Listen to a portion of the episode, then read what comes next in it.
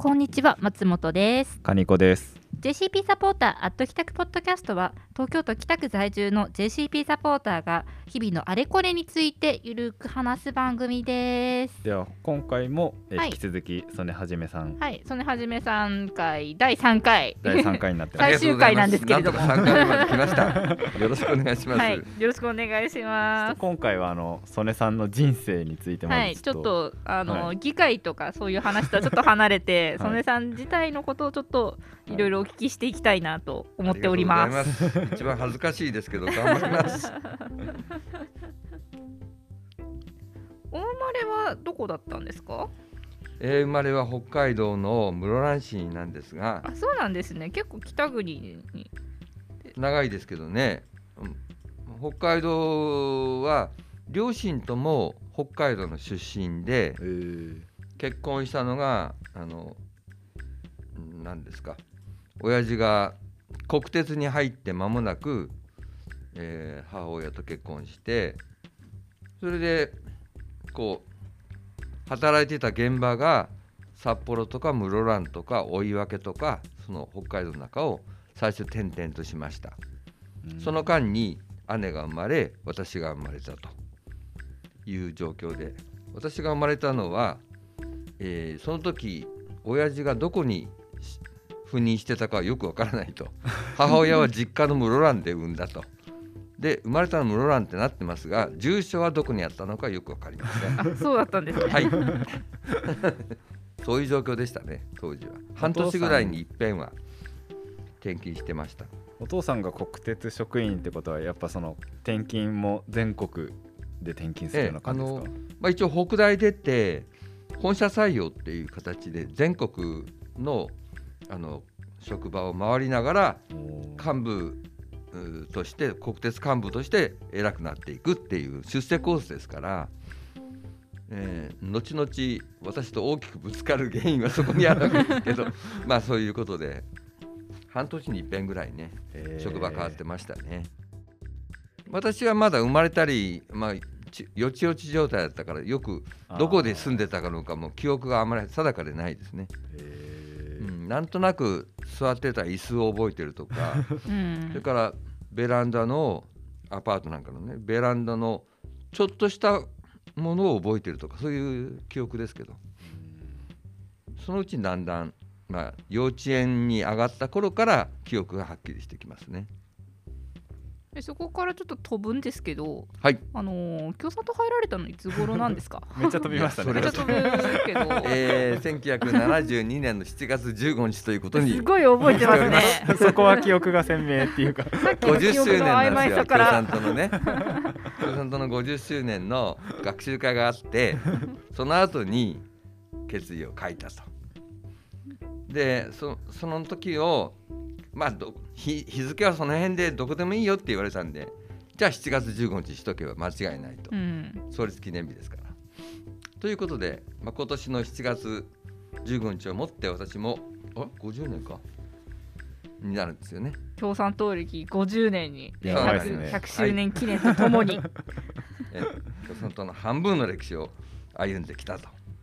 で入ったきっかけなんですけど72年って結構激動の年でうん、あの共産党の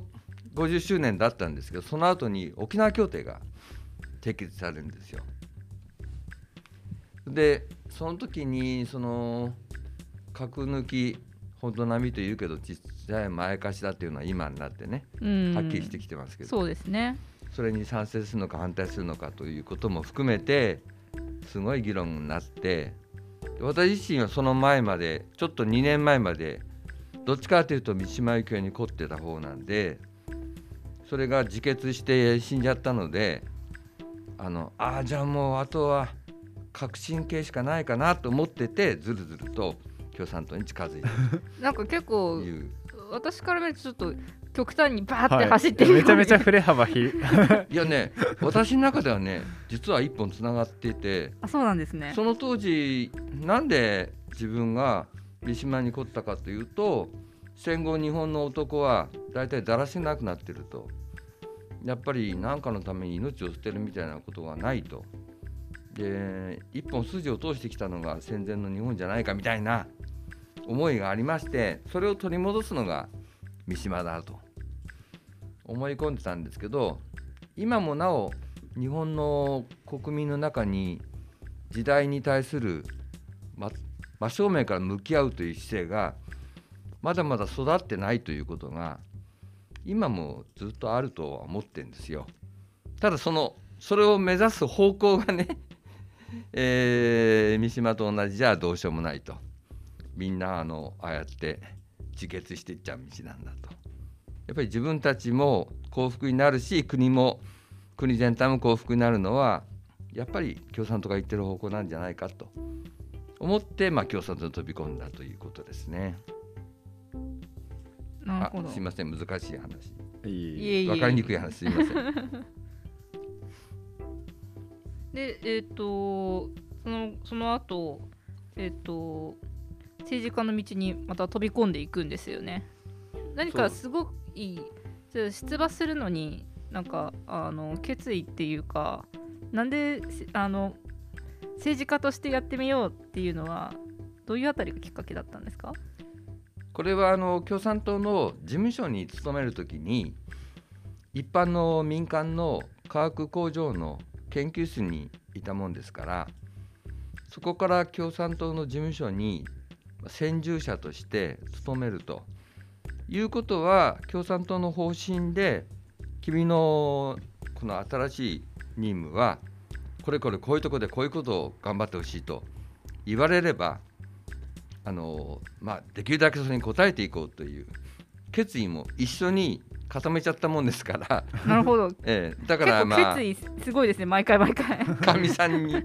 その時はもう婚約してたんですけどはい。かみさんに、まあ、僕はあの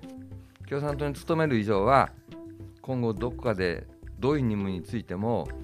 あのそれで全力を挙げたいと思ってるんだって言ったらまあサラリーマンになるよりあなたに向いてるんじゃないかと。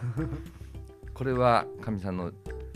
生涯悔いている一言がありまして まさか自分が 自分の夫が立候補するとは思ってなかったらしくて、はい。えーそう言ってくれたのでまあそその時は別に議員になること考えてなかったですがその数年後にはもう立候補するってことになっちゃったわけですね。そこそこからうん十年と走ることになるんですね。そうですね まさかと思ったでしょうね彼女も、えー苦労かけっぱなしです。最初は大学を卒業された後はあの就職をされたんですか？そう4年間ね民間の化学あの染料の化学染料の会社に勤めてました。研究室にいました。へえ。えなんかちょっとその研究職の仕事からこう専従になるにあたってなんかちょっとなんて言うんだろう。ちょっとその研究の仕事が惜しいなとかそういうふうに思ったりとかなかったんですか？多少はあったんですけど、あのーやっぱりその当時私大企業じゃなくって就職一回失敗しましてで慌てて探した中小企業に勤めたもんだからあの仕事そのものはね割合楽だったんです。うん。要所をねどんどん読まなきゃならないっていうのが当時も大企業ではうん。研究職はまあ当たり前だったんですけど、私一冊の要所も読み切れませんで 部長からいろいろもらうんですけど読んどけとか言うことででも読み切ったものは一冊もなく でもやっぱり研究っていうのは実際にフラスコで一生懸命試薬回しててうまくいくことといかないことっていうのはやっぱりそれなりに分析能力ついてくるんですよね。うんそれでパテントも一つ取ったんですよ。パパテントパテントとは、ねパテントとは 特許ですね。ああなるほどすごい。で特許取った時にただ取っただけじゃなくってそれがすごい現場に持ってったらみんな喜んだというのがあってやっぱり研究者っていうのは大事だなと思って思いましたね。それまではあのベンゼントルエンみたいな有機溶媒をお湯の温度で温めてお湯と混ぜてガチャガチャと混ぜてそれでろ過するというねだそれも大規模にそれをそのお湯だけで反応させると有機溶媒飛ばなくなるんでものすごく楽になると作業員が。という開発あの研究のね改良だったんでなるほど大変喜ばれました。なるほどって言ってますけど、まあ分かってますか？なるほど。だかなんかお湯お湯で飛ばすんだなって思ってますよ今。シンナーとかねトルエンとかああいうものがあのお湯の温度でバーッと空中に飛んでくああ、そういう現場だったんで火つけたら大変なことになるあっていう確かに。あちょっと分かってきた。まあでも一応この辺にしておきましょうちょっと一回この辺にしておきますか。すいません。実験室やってるとねそういうことはあんまりね分かんないんだけど現場行くとそれは大きなタンクでやってますから、うん、確かに。それは今になってみるとすごくいいあいいものを残したんだなとうん。やっぱりやめないで頑張っているべきだったかもしれないと。ただまあその時はもうねあの共産党の方から君は青年運動の、えリーダーとして北区の民主の委員長にならなさいと。でその後は赤旗出張所に来なさいと言われてましたので、まあ、そっちの方をあの何の何の迷いもなく選んでしまったという。おつれあいさんのちょっと最大の後悔らしいですけど。いやそのそこまではいいんですよあ。そこまではいいんですね。赤旗出張所までは彼女もね、まあ理解してえー昼間ね子供を熱出せばね夜中とは早朝の仕事ですから赤旗は昼間は割と空いてるんでた。ああ、なるほど。子供のお迎えとかうちのかみさん教員だったのでもう授業切ってうちに帰るできないうんですから、子供の送り迎え熱が出た時の対応は全部私がやるということで大変喜ばれてましたしかし議員候補になった途端に 彼女にはまあ当時ジェンダー平等なんかありませんからあの候補者夫人としてものすごいやっぱり彼女にとっては耐え難いいろんなことがあったわけですよね。うん。まあ、うんそれは具体的にあまり言うと、あれ なのでいろいろ。今となっては本当にもう本当にもうあれですね迷惑かけたなということはありました。ちょっと選挙の話からの続きなんですけども、あの今ちょっとあのこの放送はえっと東京都北区にあるジュニハウスっていう赤羽のところからそうしてるんですけれども、ちょうどそこにあの曽根はじめさんの切り絵があるんですよね。切り絵ありますねはい。あれはいつの切り絵ですか？ここにある切り絵は去年の夏のはい。都議会選挙の,、あの当選が決まって万歳参照してるところのはい。切り絵ですね。もうあの音声音声では全く通じらない あれ申し訳ないですけど、万歳えーと私が真ん中にいて、右隣は、えー新社会党の福田光一さん左隣は、えー立憲民主党の臼井愛子さん。あというままさに野党共闘あ、を絵に描いたような、いい切り絵ですね。万歳シーン それで右あの隅には、えー池内沙織さんがやったとこうやった格好をしてねいると。いうようなことですね。えあの切り絵はだ誰が作ったんですか？えどの木ですえかあの切り絵この切り絵。はい万歳の。これは自分で作ったんです私が。え写真をもとに切り絵ってはい。どうやって作るかわかりますか？私はわかりますよ。私はわかりますよ。僕切り絵って聞いて最初あの商店とかにたまに出てた、はいはい。あのハサミ持ってこうなんかうん。ずーっと切ってって「はいできました」あのあれが切り絵だと思ったんですけどなんかそれじゃできなさそう思ってる人が多いですよね。ハサミで切るもんだと。これちょっとやっぱハサミで切るのは難しいですよね、ええそれからあのちぎり絵ともね勘違いされやすいんですけど ちぎり絵は色紙をちぎって貼ってくるんですよね。これはあの要するに原画を作ってで裏に黒いあの色画用紙を当てて上から2枚重ねてあのカッターで切っていくわけです。そうすると表の原画の部分が裏の黒い紙で切り抜けてでこの白黒の原画ができるわけです。でこれを貼り付けた後に色を入れていくと。いうことをやってるわけあーじゃあ結構なんか時間がかかりそうな感じですです。ね、うんまあ、これちょっとねいろいろあって苦労しまして。どうもねやっぱ疲れが出てて、えー眠くなってカッターで手を切りそうになったりしながらそれで作ったんで丸2日ぐらいかかりましたかね。うーん。えっとすごいとても上手な切り絵だと思う素敵な切り絵だと思うんですけど切り絵に目覚めたきっかけってないつぐらいなんですか？切り絵に目覚めたといえばあの私ミス青年同盟の北区の委員長やってたんですけど79年か80年頃ですかね。あの民生同盟の本部が今の上智子さんが副委員長やってた頃に青年美術展っていうのを始めてそれであの最初は民生同盟のあの渋谷の本部それからそのうちに東京都美術館を借りて青年、まあ、同盟員中心に絵を集めて絵や美術展美術作品を展示した時に何かできないかなと思ってあそういえば切り絵やってみようかなっていうんで作ったのが私の最初の切り絵です。あじゃあ結構もうな長いですね。その切り絵。切り絵歴が。切り絵歴。何年ですかね、えー、40年以上になりますかね。えなんかあのインスタに上げてらっしゃいますよね。なんかあの、インスタグラムで「はい。曽根はじめ」って検索するとあの曽根さんのアカウントあるんであの聞いてる方もぜひ見ていただきたいんですけども。そこにあの曽根さんが作った切り絵がの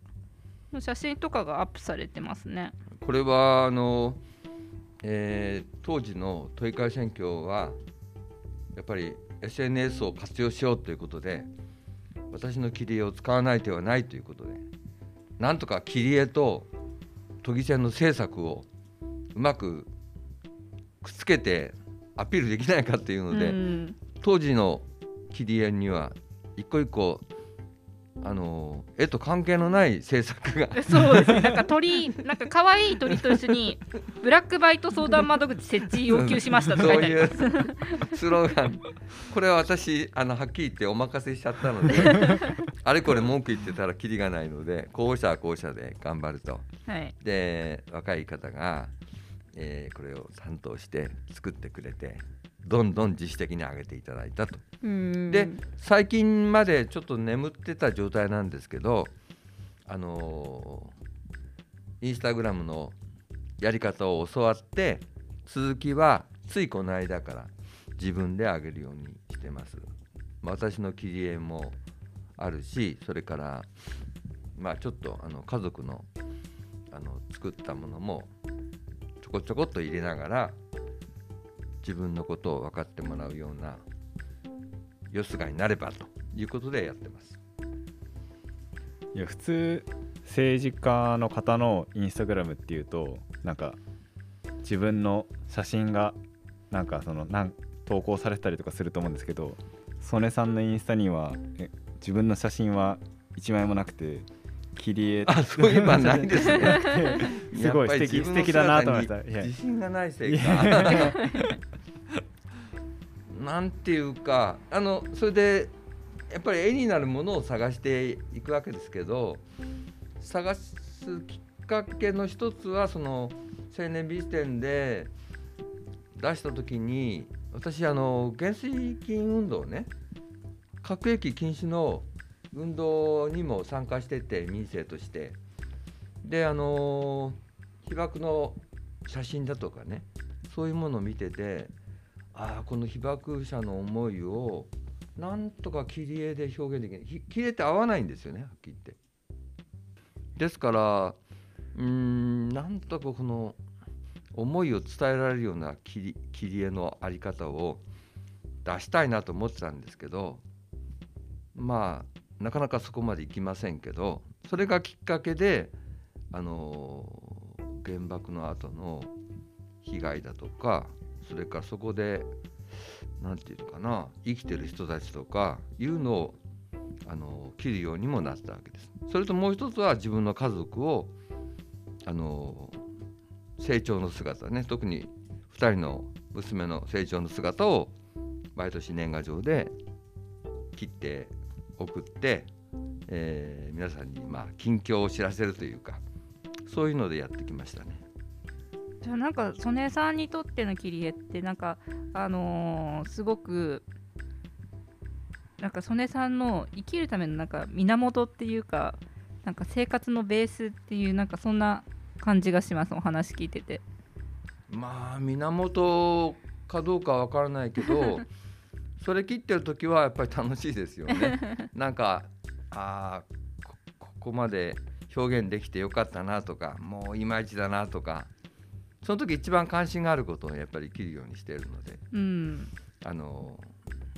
やっぱり出来不出来も含めてあの充実した時間になりますね。